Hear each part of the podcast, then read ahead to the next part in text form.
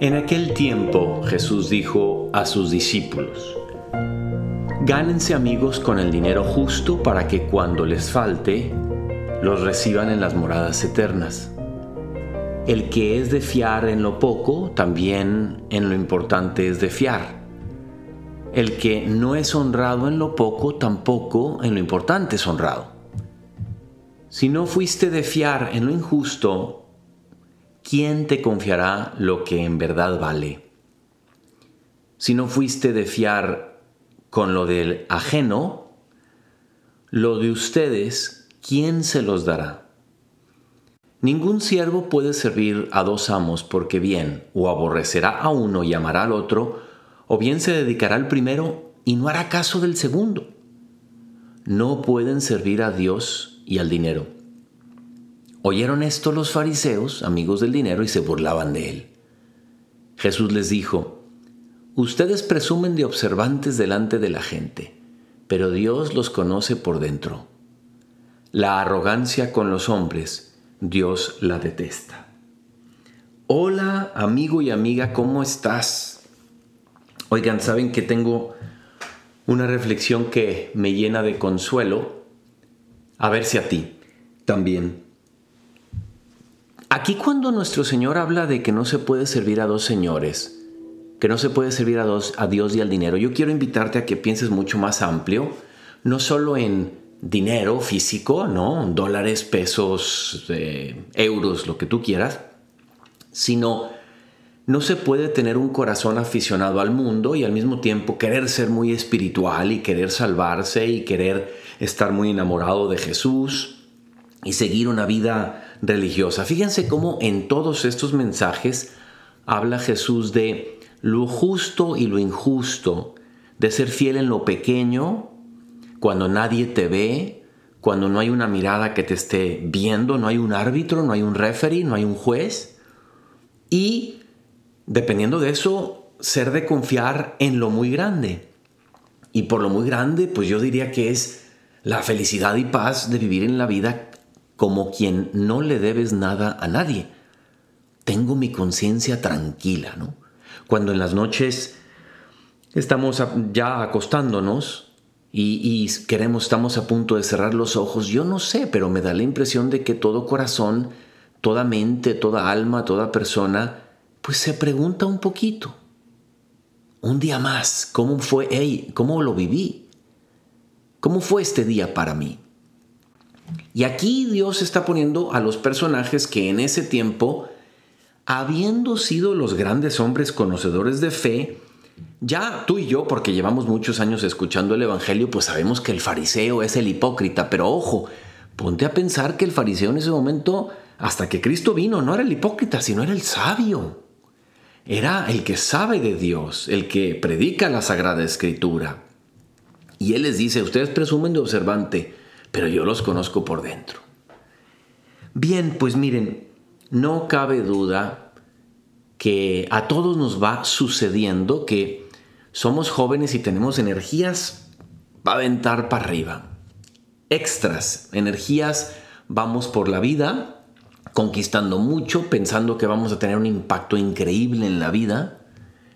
Y algo de impacto se tiene, por supuesto que sí, pero lo que yo me he dado cuenta es que cuando yo estaba en mis 20, me decían las personas de los 40 y 50, mis directores espirituales, me decían, mira, o sea, se, se reían un poco de la pasión del joven porque me voy a comer al mundo, voy a transformar a mi ciudad y a mi país y a todos los continentes y voy a ser el nuevo misionero mundial. Y yo decía, ¿por qué se ríen? Porque no me creen que yo tengo una pasión muy grande. Bueno, pues hoy en día tengo 49, casi 49 años y ya voy entendiendo qué querían decir. El tiempo es el gran maestro. Nos va poniendo en nuestro lugar. El único salvador del mundo, el único que verdaderamente va a cambiar el mundo, es Jesús. Nosotros contribuimos, tenemos mucho por hacer. Basta con sonreír hoy a una persona que no nos cae bien. Basta con buscar ver lo positivo dentro de lo negativo el día de hoy. Basta con amar un poquito más todo lo que hacemos por amor a Dios, por amor al prójimo, por amor a nosotros mismos. Sí, por supuesto que todo eso, todo lo que tú quieras, sí. Pero en realidad, el tiempo nos va mostrando que de jóvenes vamos por la vida tomando para nosotros, atesorando entre cursos, entre recursos, entre amistades, dinero, quiero ganar dinero, ya serviré el día de mañana. Ya cuando tenga yo una muy buena plata me voy a dedicar al servicio. Jesús nos diría, inútil, iluso, ilusa, Dios te pudiera tomar cuentas hoy. Y este pasaje nos está hablando de que tenemos que ser sabios, de no ir por la vida tomando para nosotros, sino darnos cuenta realmente de que hoy es el día de entregarlo todo, como si hoy nos fuera a pedir cuenta a Dios. Hoy es el día de estar preparado para el juicio final, porque no sé si me moriré en un día, en un año, en 20 años o en 40, pero vivir preparado. Y como se está acabando el año, Dios nos está queriendo pulir con estas lecturas y nos está diciendo, no seamos de corazón doble, no seamos hipócritas, porque la arrogancia de los hombres Dios la detesta. Nos dice, no sirvas a dos señores. Ya dile a tu corazón joven, si es que eres joven, o dile a tu corazón no tan joven, si, es que no eres tan joven, Señor, tú eres el principio y el fin, el alfa y el omega. A ti me quiero entregar. En ti quiero invertir. No quiero servir a dos señores al mundo y a Dios. Quiero servir a uno solo, porque la salud de mi corazón y de mi persona está en el cumplir el primer mandamiento. Ama a Dios sobre todas las cosas.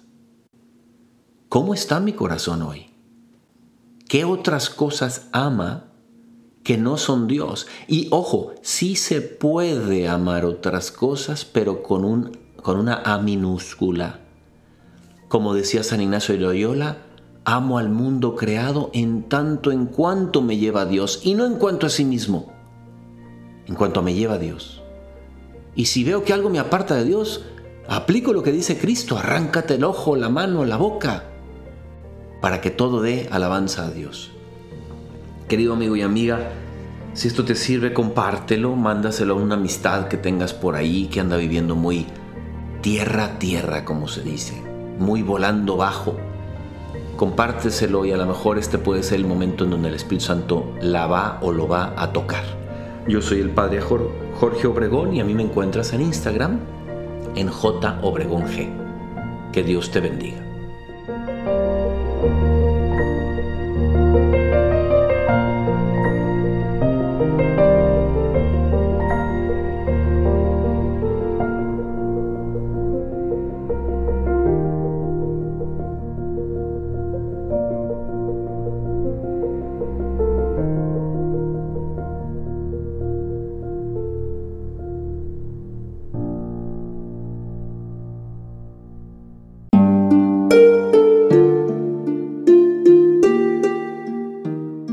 Hola, ¿qué tal?